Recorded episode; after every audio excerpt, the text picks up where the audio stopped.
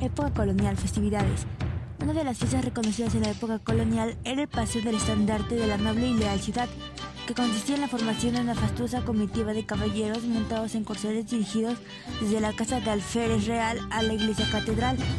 En los sectores campesinos, villorrios y ciudades importantes con motivo de programaciones populares se realizaban diversas carreras de caballos, entre las que se destacaban las alcacías, el correr cañas y el correr sortijas.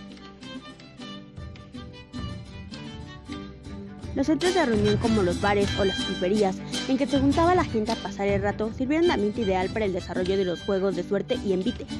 Estos correspondían a las cartas, los dados, las rifas y otros juegos de azar que con el tiempo se transformaron en un vicio irresistible en toda América. En las festividades públicas realizadas en las plazas, principalmente la Plaza de Armas, se destacaban diversos elementos escénicos, tales como el paseo público del estandarte real, la creación de escenografías realizadas para la ocasión, procesiones, ceremonias, torneos, banquetes, obras de teatro, corrida de toro y juegos como el palo encebado.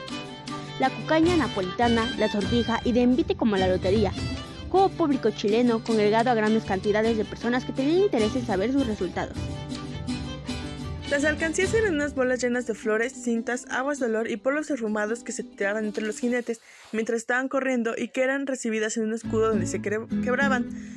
El correr cañas fue un juego primeramente introducido en España por los árabes con el nombre de correr o jugar cañas y que consistía en una pelea a caballo entre diferentes cuadrillas utilizando cañas.